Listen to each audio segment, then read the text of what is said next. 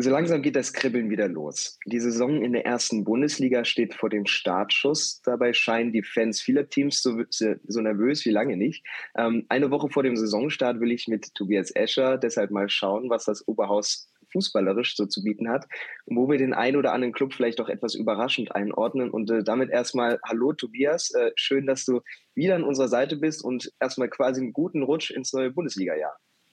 Hallo und ähm, danke, dass ich auch jetzt wieder dabei sein darf und einen guten Rutsch ins neue Bundesliga-Jahr, wie du so schön gesagt hast. Ja, wir hatten die Sommerpause. Erstmal für dich die Frage, hast du die denn gut überstanden und äh, vielleicht immer ein bisschen weniger Fußball geschaut, als äh, jetzt wieder auf uns zukommt?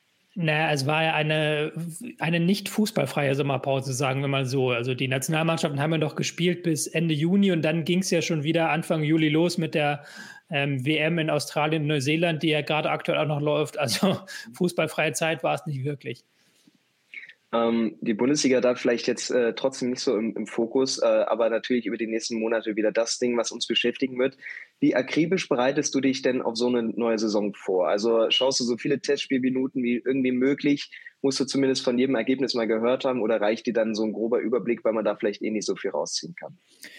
Ähm, ich sage immer, je, je näher die Tests dann an die eigentliche Saison ranrücken, umso spannender werden sie weil es ja gerade bei den ersten Testspielen häufig noch um Konditionsaufbau geht. Dann hast du ja häufig auch diese Testspiele, wo dann in der ersten Halbzeit einmal die gesamte Mannschaft durchgewechselt wird. Also da stehen dann zwei verschiedene Mannschaften auf dem Rasen.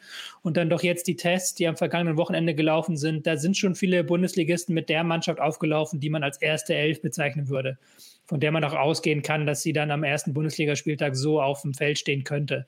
Und da wird es dann, finde ich, interessant. Und deswegen habe ich jetzt gerade am Wochenende viel nochmal auch nachgeholt an Testspielen, was da so lief, was man so sich beschaffen konnte, um eben da nochmal reinzugucken, wie die einzelnen Teams aufgestellt sind wie groß ist da trotzdem die Gefahr, da zu viel rein zu interpretieren, äh, weil du vielleicht dann die ersten zwei Bundesliga-Wochen in Sand setzt und das dann überhaupt nicht so läuft, wie man sich vorgestellt hat. Also ist die Gefahr da schon groß, da ja einfach da nicht ganz das Verhältnis zu haben? Ja, auf jeden Fall. Also diese Gefahr ist riesengroß. Da bin ich auch schon einige Male darauf reingefallen, dass ich Mannschaften in Testspielen gesehen habe und gedacht habe, wow, die spielen ja super gut. Zum Beispiel ähm, Sandro Schwarz damals mit Mainz, das ist schon ein paar Jahre her, aber die habe ich dann sehr, sehr stark eingeschätzt aufgrund der Testspiele, aber die sind fast abgestiegen.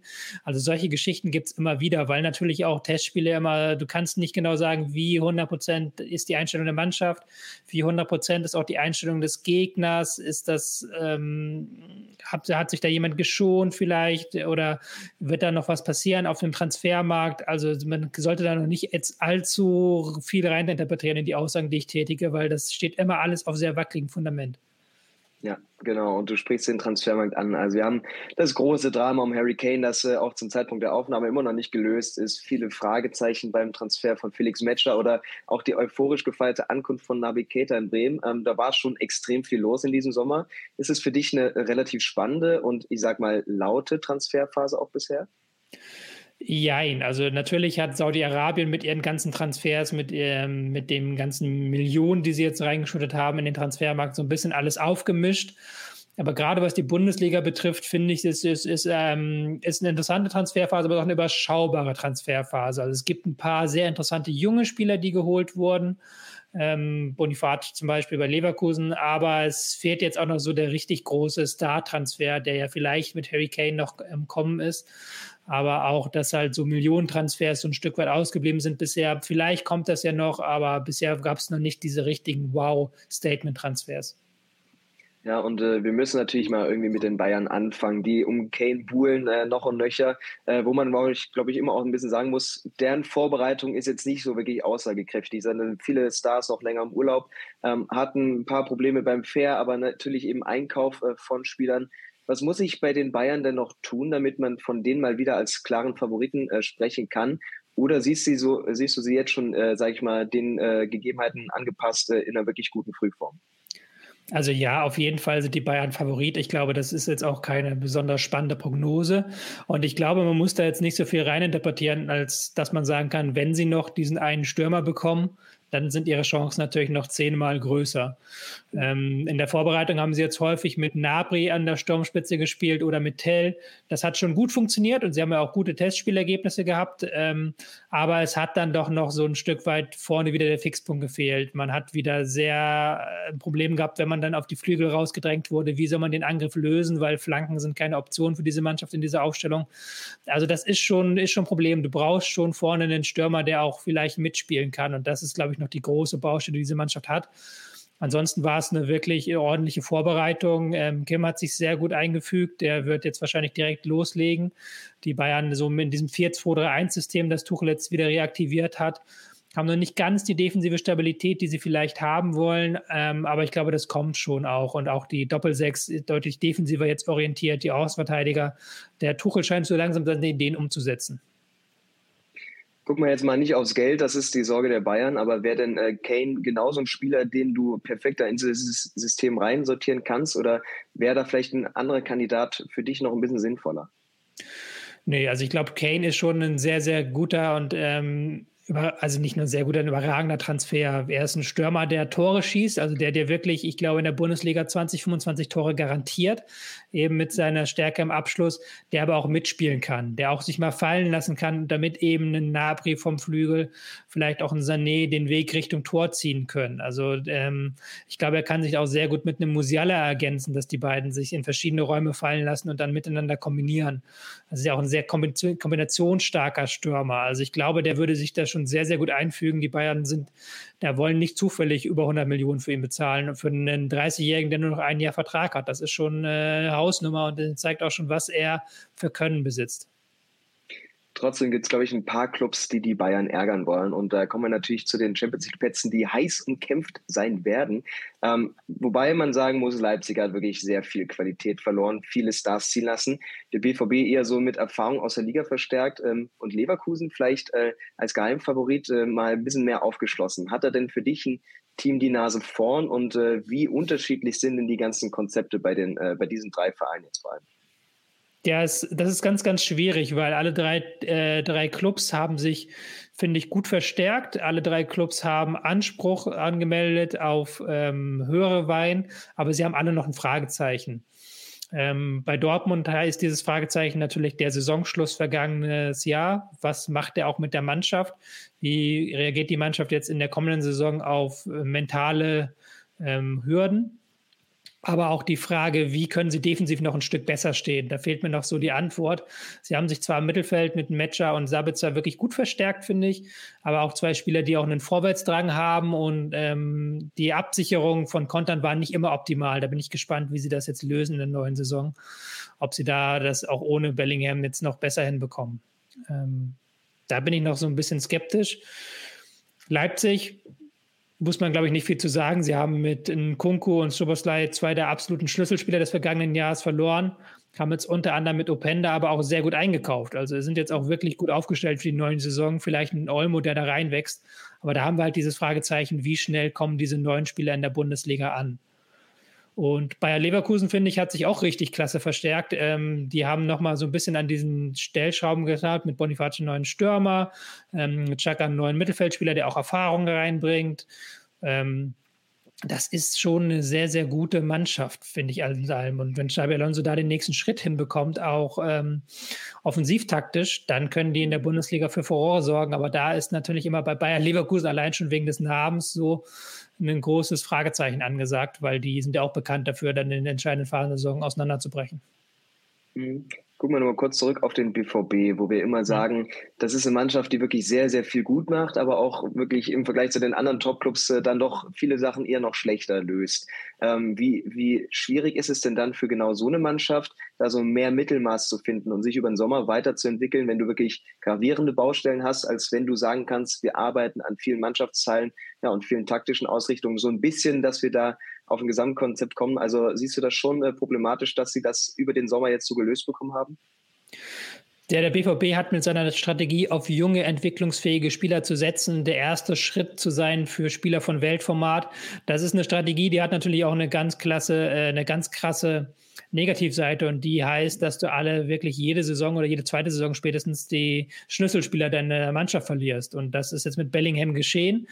Ähm, ich bin da sehr gespannt, wie sie das abfangen. Ich finde da Metscher und Sabitzer eine sehr charmante Lösung. Zwei auch unterschiedliche Spielertypen. Der eine noch ein bisschen mehr Box-to-Box, -Box, der andere noch ein bisschen spielstärker da kann man, glaube ich, schon was mit anfangen. Ähm, ist natürlich dann wiederum die Frage, wie schnell sie das dann auf den Platz bekommen und auch wie gut die Mannschaftsteile ineinander greifen. Aber ich fand schon, der Test gegen Ajax Amsterdam war offensiv sehr, sehr stark. Also das ist, denke ich, nicht das Problem. Die haben ähm, Julian Brandt hat seine Form gehalten. Reus scheint in wirklich guter Verfassung zu sein. Also da haben sie gute, ähm, gute Spieler überall, aber sie müssen halt noch gucken, dass sie defensiv ein Schippe drauflegen. Und da bin ich noch nicht 100% überzeugt von den Transfers.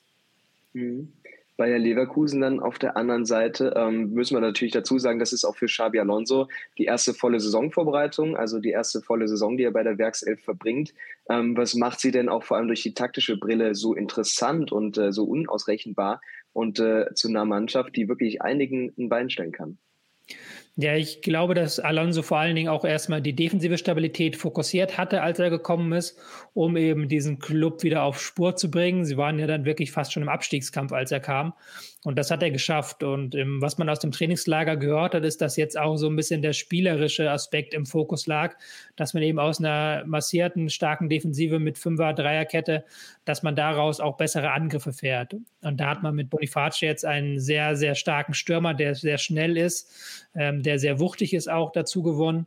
Man hat ähm, aber auch eben durch dieses Mittelfeld, was man jetzt neu aufstellen kann, mit einem Schaka nochmal ein bisschen mehr an Zweikampfstärke gewonnen, aber auch an, an ähm, Vorwärtstragen. Also das ist schon eine sehr, sehr runde Mischung, finde ich, die diese Mannschaft auf den Platz bringt. Mhm. Und äh, da jetzt auch äh, drei der Teams äh, davon in der Champions League spielen, würdest du sagen, da ist die Bundesliga in diesem Jahr wenig vertreten und äh, da geht vielleicht auch ein bisschen was oder sollte gerade für, für eine Mannschaft wie RB Leipzig dann doch eher die Liga im Vordergrund stehen um da das Bestmögliche rauszuholen. Hm, ich glaube schon, dass man zumindest aus Leipziger Sicht jetzt, wo man auch ein paar Jahre Champions League-Erfahrung hinter sich hat, die Zwischenrunde anpeilen muss und da auch vielleicht eine Rolle spielen könnte. Ähm, das ist natürlich immer so die Frage. So die italienischen Clubs haben jetzt auch so ein bisschen bluten müssen im Sommer. Ähm, die Engländer sind natürlich ganz vorne dabei und dann ist die Frage, wie gut sind dieses Jahr, wie, wie gut kommt Barca wieder zurück, wie gut sind die spanischen Clubs drauf, wer kommt dann noch international in Frage. Also da sind dann schon noch sehr, sehr viele Fragezeichen. Hm. Ähm, ein Club, der auch in der Champions League vertreten ist und dann natürlich die andere Wundertüte jedes Jahr Union Berlin und der SC Freiburg. Werden die beide wieder so ein Stolperstein für die größeren Clubs ähm, und vor allem äh, durch die Doppelbelastung äh, ist da wieder mit denen zu rechnen? Oder haben die dann doch mal eine Saison, wie jeder es so ein bisschen erwartet und äh, ja, vielleicht auch den eigenen Ansprüchen, äh, sage ich mal, in diesem Sinne ein bisschen gerechter werden? Ja, ich habe ähm, Union jetzt gegen Atalanta gesehen und da haben sie wieder dieses klassische Union 5-3-2 gespielt. Sie waren sehr griffig, sehr giftig. Ich hatte auch das Gefühl, dass Fofana sich sehr, sehr schnell da eingefügt hat in diese Mannschaft, sehr, sehr gut funktioniert.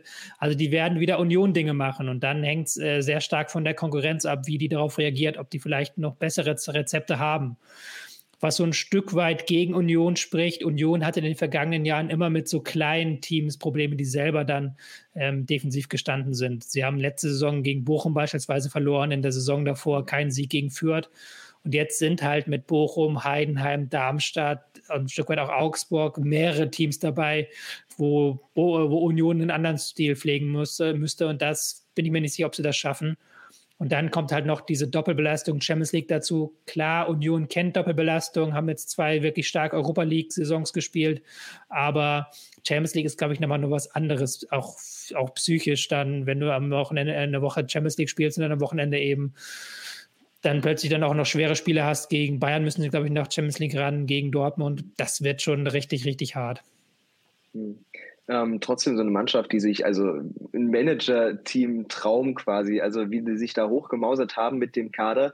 In diesem Jahr sind es jetzt auch einige spannende Laien. Ähm, das wird dann wohl nicht auf feste Transfers hinauslaufen, aber genau, genau so ein Konzept, wenn du jetzt vielleicht im Bestfall eine Champions League-Saison hast, dass du dir solche Spieler holst, die den Kader sofort verstärken können, ähm, aber du eben nicht das Risiko hast, dass du dann in einem Jahr wieder diese verkaufen musst, weil die zu viel äh, äh Gehalt äh, fressen und so. Also ein sehr guter Weg, da muss man, glaube ich, äh, transfertechnisch großen Respekt zollen.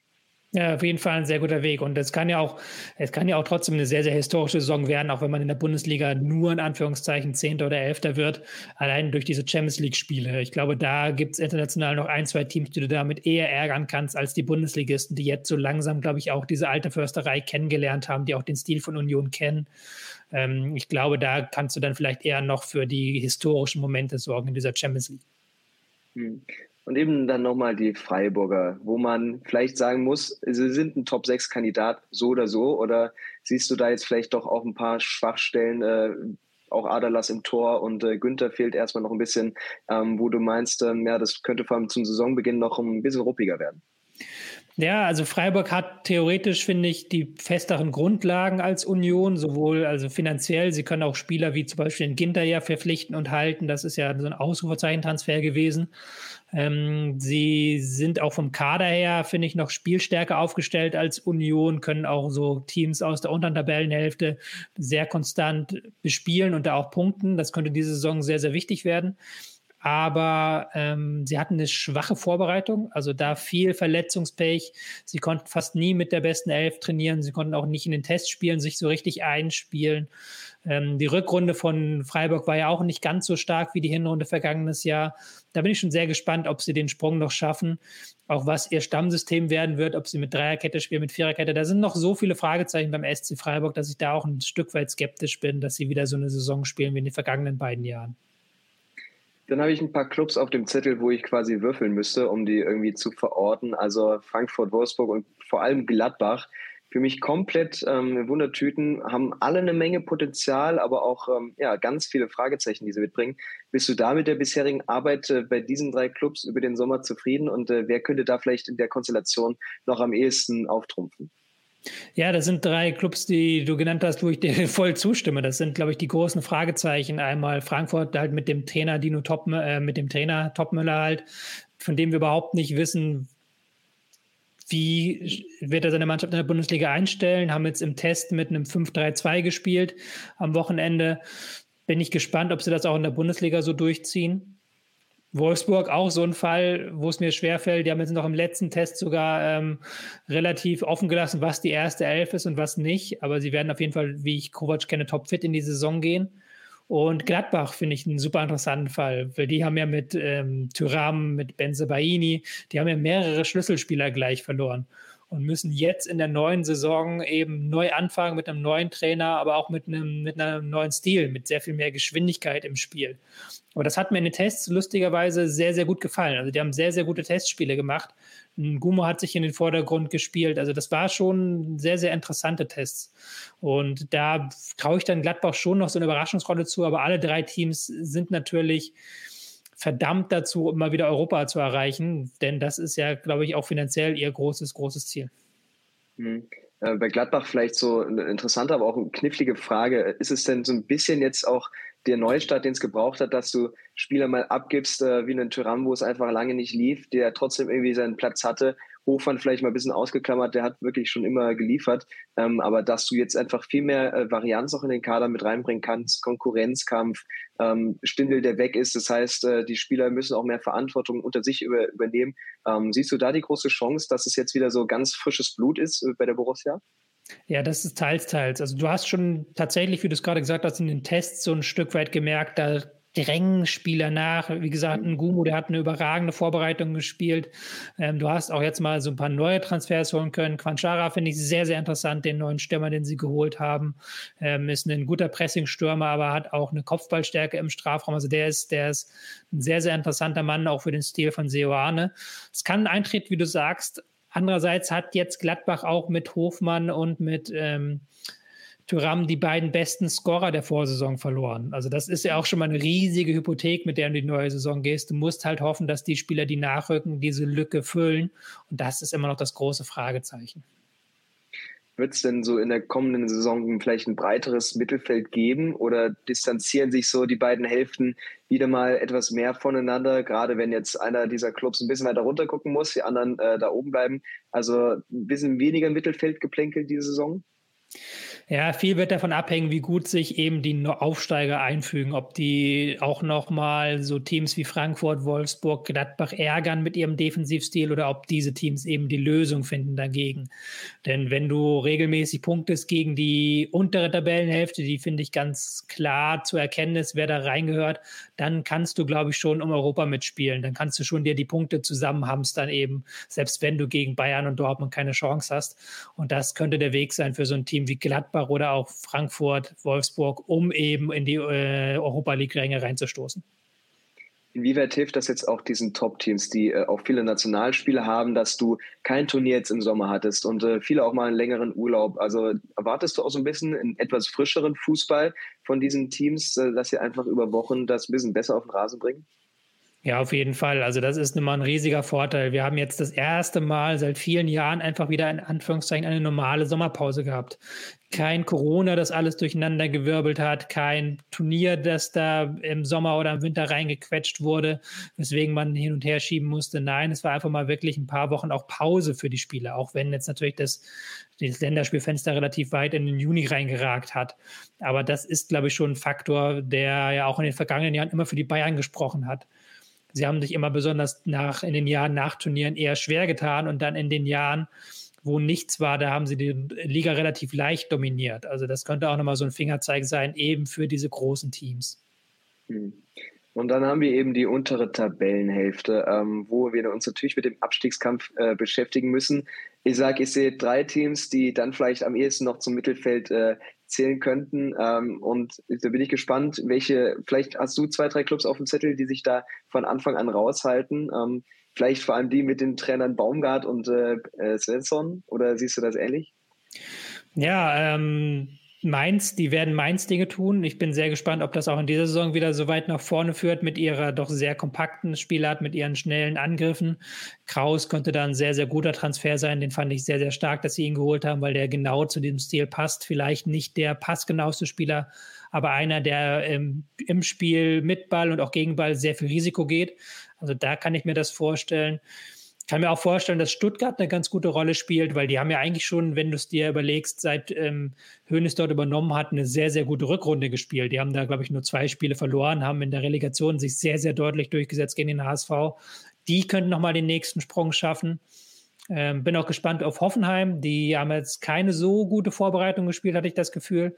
Ähm, da hakt und äh, zwickt es noch an manchen Ecken, aber haben sich auch zum Beispiel mit einem Grillitsch sehr gut verstärkt. Also das sind noch so Teams, die ich dann zutraue, so ein bisschen rauszurücken von unten. Mhm. Und Köln zumindest jetzt äh, auch eine normale Saison wieder, ohne auch europäischen Wettbewerb wieder äh, in den letzten Jahren ein bisschen äh, reingegrätscht hat. Ähm, mit einem interessanten Kader, finde ich. Äh, sie durften dann zum Glück Transfers tätigen und äh, vielleicht irgendwie als Personalie, die so ein bisschen überraschen konnte, Davy Selke. Also der hat ja, glaube ich, die Vorbereitung sehr gut für sich nutzen können. Und äh, Baumgart hat ja von äh, Beginn an sehr viel auf ihn äh, gesetzt. Und ähm, es ist einfach wahrscheinlich ein Spieler, der unter Baumgart so funktionieren kann, wie er es sollte. Und ähm, dann Köln auch, die ja immer mal Torjäger produzieren, äh, darf das vielleicht richtig erfolgreich machen.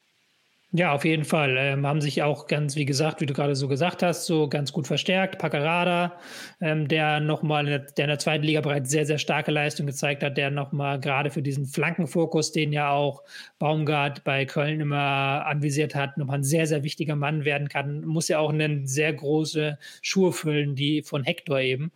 Das ist dann noch auch wieder das Fragezeichen, weswegen ich ähm, Köln so ein bisschen schlechter sehe, weil sie natürlich mit Skiri, Hector zwei absolute Führungsspieler verlieren die auch daran beteiligt waren, so gut wie jeden Angriff einzuleiten. Also das ist, könnte nochmal so ein Faktor werden. Aber mit Waldschmidt vorne auch einen interessanten Mann, der mit Selke sich gut ergänzen könnte. Ein Waldschmidt eher hängt, ein Selke eher aufs Tor ziehend.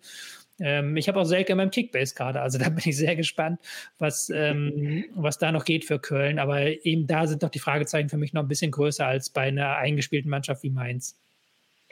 Was machen wir denn mit Werder Bremen? Ist das dieses verflixte zweite Bundesliga-Jahr? Also wenn man sich den Kader anschaut, dann muss man schon Respekt zollen. Da ist sehr viel Gutes passiert und vor allem, wenn du doch schon Füllkrug halten solltest, äh, geht vielleicht sogar noch viel mehr. Ähm, inwieweit siehst du da trotzdem die Gefahr, dass man sich so ein bisschen zu sehr gemütlich macht auf diesen äh, vielleicht guten, guten Sommer und ähm, ja, eben dann eben dieses zweite verflixte Bundesliga-Jahr hat?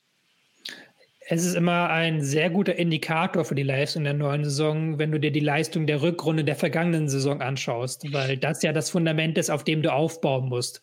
Teams mit einer starken Rückrunde kommen dann meist auch schon gut in die neue Saison. Und Werder war in der Rückrundentabelle, ich meine, vorletzter. Also die haben wirklich keine gute Rückrunde gespielt. Und die müssen jetzt eben diesen nächsten Schritt schaffen. Und da könnte es sehr wichtig sein, dass Kovnatski funktioniert. Der hat auch eine sehr, sehr gute Vorbereitung gespielt.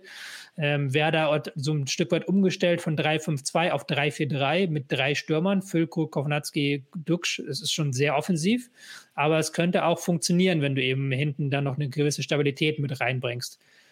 Ist natürlich schade, dass Cater direkt fehlt und das zeigt auch schon, wieso Werder so einen Spieler wie Cater bekommen konnte, weil der eben auch eine hohe Verletzungsanfälligkeit hat und da natürlich viele andere Clubs die Finger von gelassen haben. Das ist das Manko, was du mitnehmen musst. Aber wenn der nochmal kommt und den wer halbwegs in Form kommt, könnte der auch nochmal ein ganz wichtiger Mann sein, um vorne die Stürme einzusetzen. Und wenn Füllkrug bleibt, ist ja auch immer noch so ein Wenn-Falls, mhm. dann kann ich auch mir vorstellen, dass Werder mit dem Abstieg nichts zu tun hat.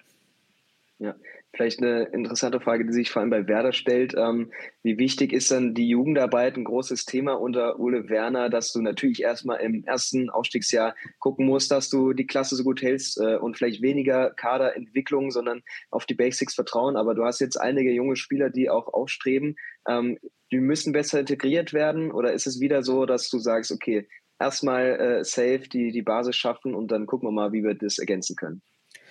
Ja, das ist eine ist, ist keine leichte Frage, weil du hast natürlich auch ein, äh, in, in Bremen jetzt nicht die riesige Auswahl an Jugendspielern, hast ein, zwei, die sich vorgetan haben. Du hast einen Voltemade, der als Spieler des Jahres in der dritten Liga zurückgekommen ist. Aber ähm, der Kern der Mannschaft ist doch schon älter und ich glaube, das, du musst diesen Kern der Mannschaft dann auch ein Stück weit zusammenhalten.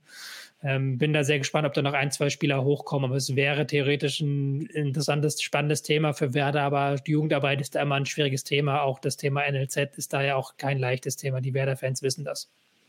Abschließend dazu trotzdem mit Transferplaner Jans von RB Salzburg, glaube ich, einen Mann geholt, der diese Baustelle zumindest mal in Angriff nehmen kann und lösen kann. Ähm, vielleicht dann äh, so ein Club, auf den man in den nächsten Jahren schauen könnte, dass es doch wieder mehr Richtung äh, Jugendentwicklung geht, ähm, weil mhm. er wird sich da sicherlich sehr wohlfühlen und auch äh, viel Vertrauen bekommen. Auf jeden Fall ist natürlich dann wieder die Frage, wie stellt, schließt du diese Saison ab? Ist für Werder jetzt wirklich die einmalige Chance, sich wieder nach diesem Abstieg in der Bundesliga zu etablieren, weil du in diesem verflixten zweiten Jahr, wir müssen das ja auch ganz ehrlich sagen, Konkurrenz hast, die schlagbar ist. Du hast keine Aufsteiger, die jetzt äh, massiv in die erste Liga drängen. Also deswegen wichtiges Jahr für Werder. Und wir haben genau eben diese zwei neuen Gesichter. Ein komplett neues, also Glückwunsch Heidenheim ähm, und mit Darmstadt auch ein Club, der sich immer mal in der ersten Liga wiederfand, äh, vielleicht da noch nicht ganz zu Fuß äh, fassen konnte, wie er hofft. Ähm, wie siehst du diese beiden Clubs und ähm, kannst du vor allem bei allem ein bisschen eine Weiterentwicklung sehen zum, zum vergangenen Jahr? Ist ja auch oft mal so, dass vielleicht das Team an sich an Qualität zu verlieren scheint im Vergleich zum Aufstieg. Ja, es ist gar nicht so einfach, beide Teams zusammenzufassen. Ähm, Darmstadt hat mit Tietz und Pfeiffer auch zwei Eckpfeiler des Aufstiegs verloren, hat zwei wichtige Spieler verloren. Ich habe von ihnen jetzt auch gar nicht so viel in der Vorbereitung sehen können. Die sind so ein bisschen unter dem Radar gelaufen, haben auch ähm, jetzt gar nicht die großen Testspiele gehabt. Da bin ich sehr, sehr gespannt, ähm, wie sie sich anstellen am Böllenfalltor. Sie werden auf jeden Fall massiv aus einer Defensive spielen, höchstwahrscheinlich mit Fünferkette. Und dann ist dann die Frage, ob sie die Qualität haben, die Konter auch ins Ziel zu bringen, ob sie ihre Standardstärke bei, beibehalten können. Ähm, da habe ich so ein paar Fragezeichen. Und man könnte eigentlich genau dasselbe auch sagen über Heidenheim. Kann ich einfach den Text jetzt hier so Copy und Paste machen und das wäre nichts falsch. Bis auf die kleine Ausnahme, dass sie mit Viererkette spielen und nicht mit Fünferkette. Ähm, Frank Schmidt hat wieder massiv Kondition bolzen lassen im Trainingslager. Die sind topfit.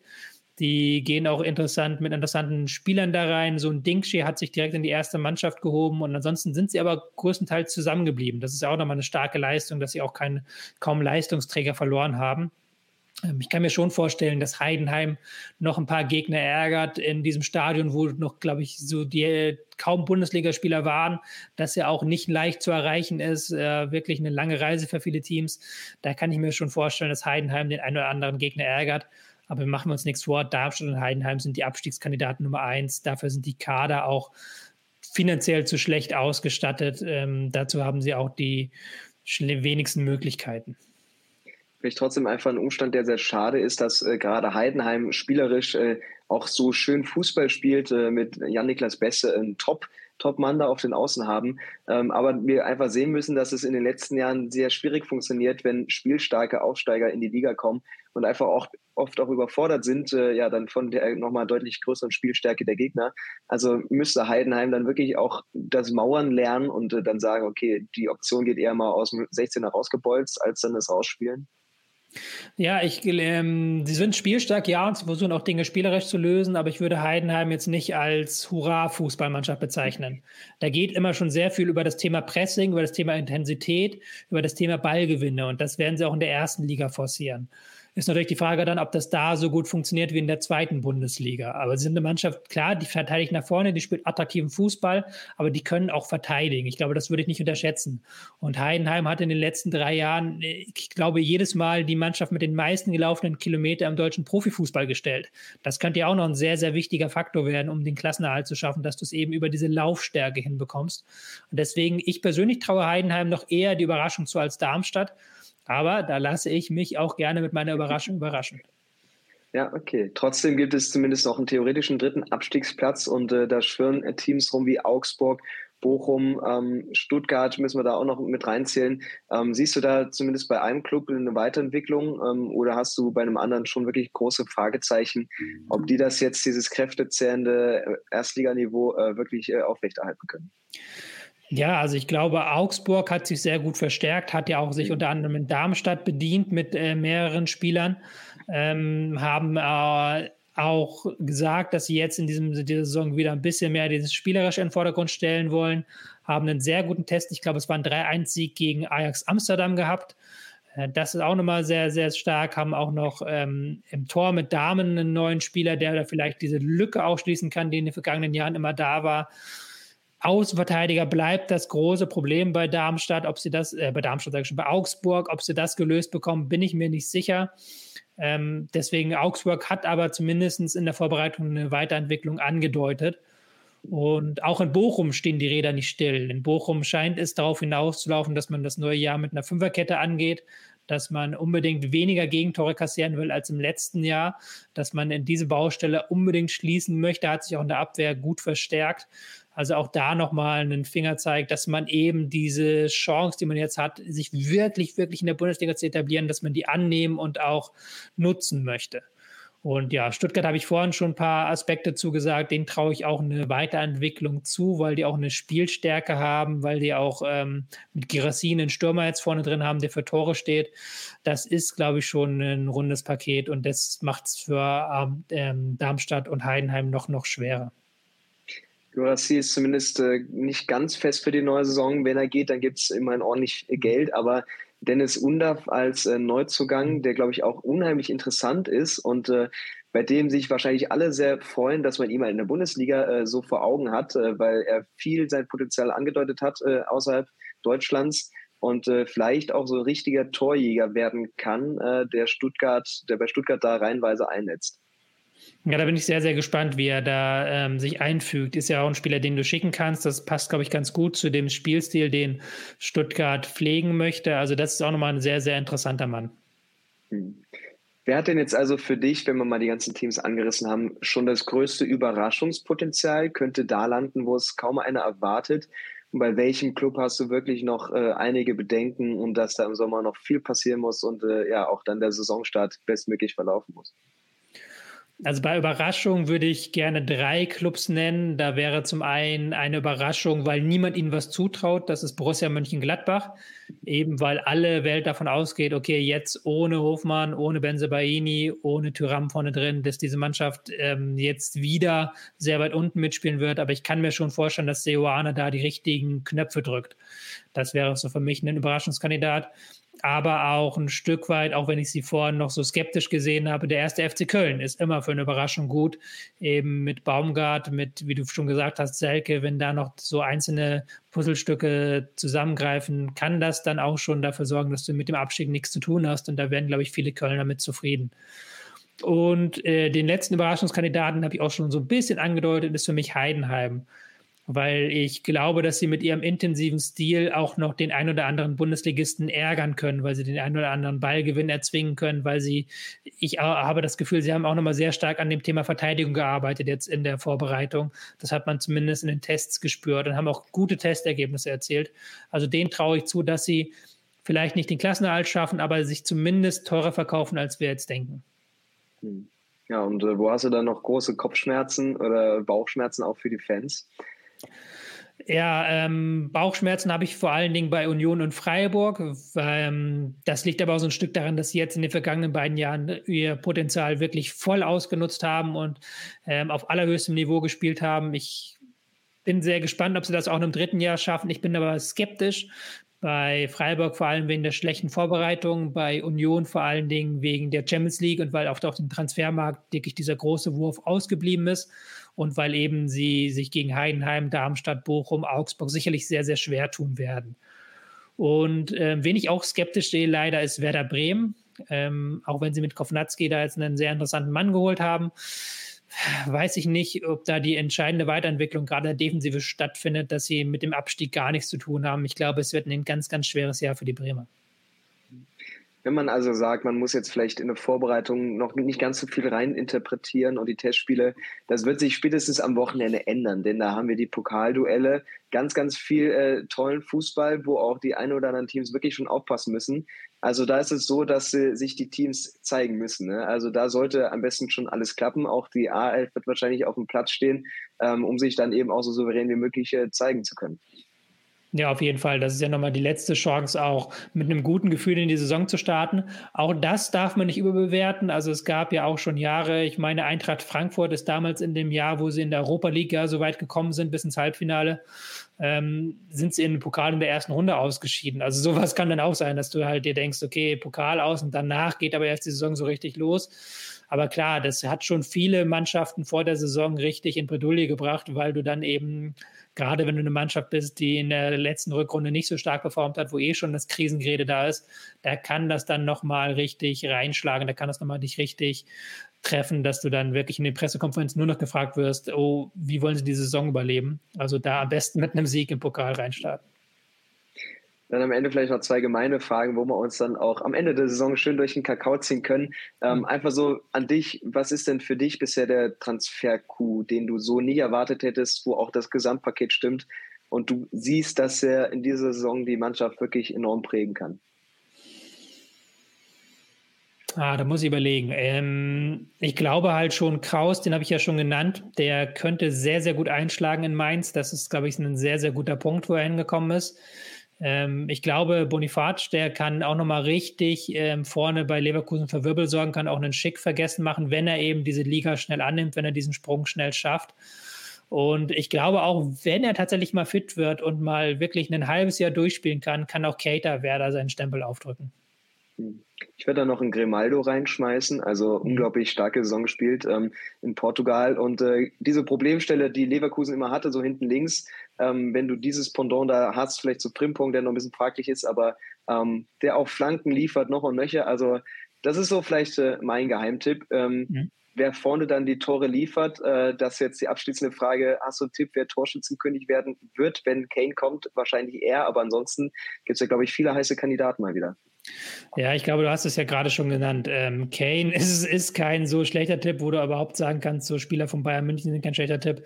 Aller ist, glaube ich, auch kein allzu abwegiger Tipp, ähm, jetzt nachdem er mal ein Jahr wirklich durchspielen kann und auch fokussiert werden kann von seinen Mitspielern. Ähm, Openda ist, glaube ich, auch jetzt kein so gewagter Tipp. Ein Spieler, der schon in der Liga wirklich gut getroffen hat und wirklich viel getroffen hat in der vergangenen Saison, dass der jetzt auch bei Leipzig durchstartet, kann man sich auch vorstellen. Es wird wahrscheinlich nicht Niklas Füllkrug, da ist die Konkurrenz dieses Jahr schon nochmal in der Ecke stärker. Wenn das wird, dann äh, deutet das aber auf eine sehr entspannte Saison vielleicht für Werder Bremen hin. Ähm, sind wir mal sehr gespannt. Ich bin auch bei äh, einem Leverkusener vielleicht. Äh, welcher, das verrate ich nicht ganz, aber das halte ich mir mal offen. Ähm, wer da Torschützkönig werden könnte. da schauen wir in den nächsten Monaten mal drauf. Und äh, damit erstmal danke dir. Ich glaube, das war eine sehr umfassende Analyse. Ähm, kann sein, dass wir hier in drei Wochen sitzen und schon wieder alles über den Haufen werfen können, aber das, äh, darauf lassen wir uns ja ein. Das macht es sehr spannend. Und äh, ja, damit erstmal danke dir. Äh, schönes Pokalwochenende und dann schauen wir mal, was so in den ersten Wochen auf uns äh, ja, zukommt. Ja, danke für die Einladung. Ja, und äh, an euch macht's gut. Schreibt nochmal rein, was eure Tipps sind, was vielleicht eure Überraschungen sind und dann ja, haben wir da ein ganz besonderes Auge drauf. Und bis dahin, macht's gut. Ciao, ciao. Everybody in your crew identifies as either Big Mac Burger, McNuggets, or McCrispy Sandwich. But you're the filet fish Sandwich all day. That crispy fish, that savory tartar sauce, that melty cheese, that pillowy bun. Yeah, you get it. Every time. And if you love the filet of fish, right now you can catch two of the classics you love for just $6. Limited time only. Price and participation may vary. Cannot be combined with any other offer. Single item at regular price. Ba da ba ba ba.